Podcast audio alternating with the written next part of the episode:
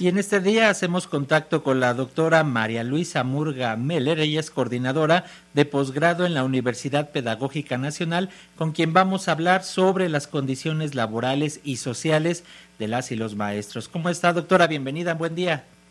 Hola, buenos días, Francisco, Alexia y a toda su audiencia.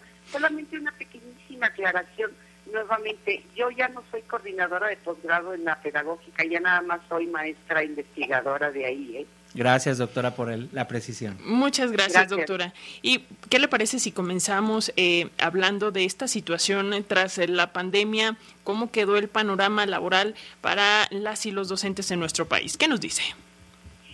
Pues en realidad, en, términos laborales, pues sigue con las deficiencias que ya ustedes señalaron, ¿no? Que no nada más es un asunto de bajos salarios, sino de necesidad de altas especializaciones.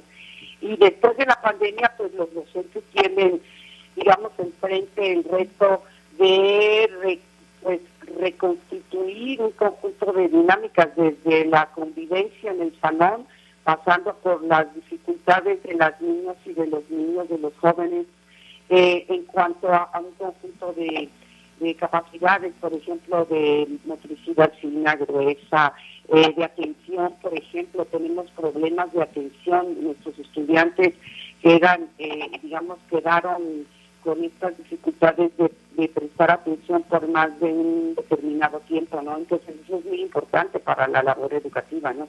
Que los, las niñas, los niños estén atentos en la clase, ¿no? Entonces ahí se, a, lo que ya traen de, eh, de antes se, se aúna todas las dificultades que nos, nos, nos va a hacer este, enfrentar la pandemia, ¿no? Doctora. Entonces es difícil. Doctor, en este sentido ya dábamos cuenta hace unos minutos de las brechas salariales también que existen actualmente. Eh, sin duda eh, lo que se ve es el mayor número de horas que pasan docentes de educación básica en comparación con los que lo hacen de educación superior, aunque la especialización también es, es más completa. ¿Cómo lograr romper con esta brecha para poder hacer más equitativo esta, esta percepción salarial, doctora? Yo creo que hay que mirar que, por ejemplo, en principio sí, el aumento salarial es necesario, ¿no? Y por otro lado, dejar de pensar que el, profesor, la profesora de educación básica, ¿no? Preescolar, primaria, secundaria, es todólogo, ¿no? Que va a tener que resolver todo, o sea, eh, requiere, requieren apoyo, asesoría, trabajo social, psicología, un área que se encargue de esas áreas digamos, de esas este, especialidades en las escuelas.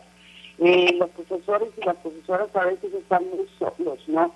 Y efectivamente se requiere capacitación, se requiere responsabilidad de parte de las y los docentes, pero también se requiere que el sistema les apoye con este, otros profesionales que les, les auxilien en la tarea ¿no? de conducir las, las, los, los procesos educativos que son muy complejos, ¿no?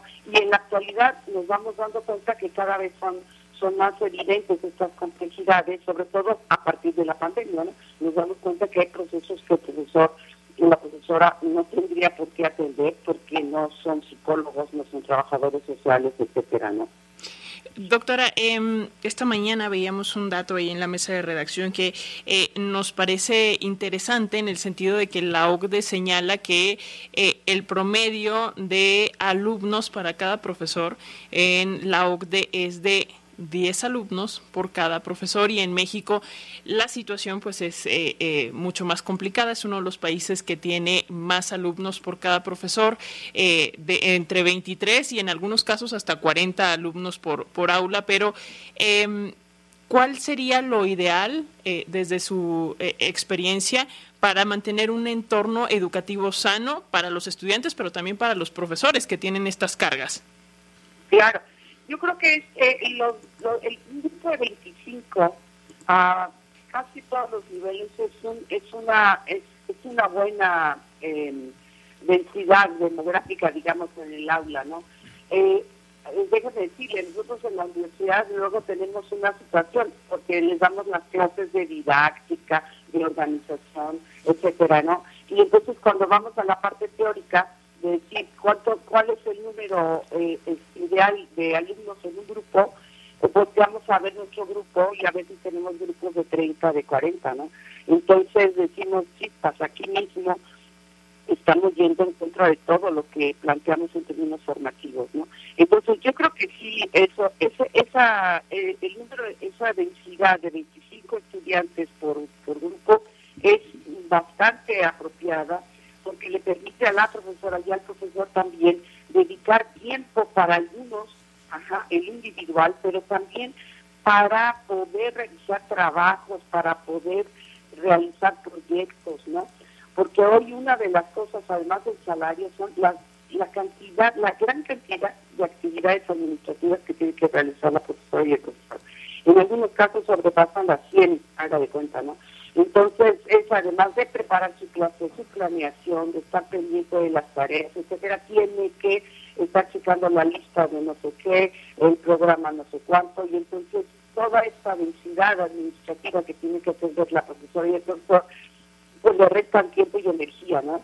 Y además, pues luego tienen que cubrir dos jornadas, ¿no? Para alcanzar el mínimo de su ingreso económico, ¿no? Entonces, creo que sí sí es, es muy necesario. Eso requiere toda una reconfiguración de muchas cosas en nuestro sistema educativo, pero, pero tendríamos que pensar en ello con más seriedad y colectivamente para encontrar una alternativa.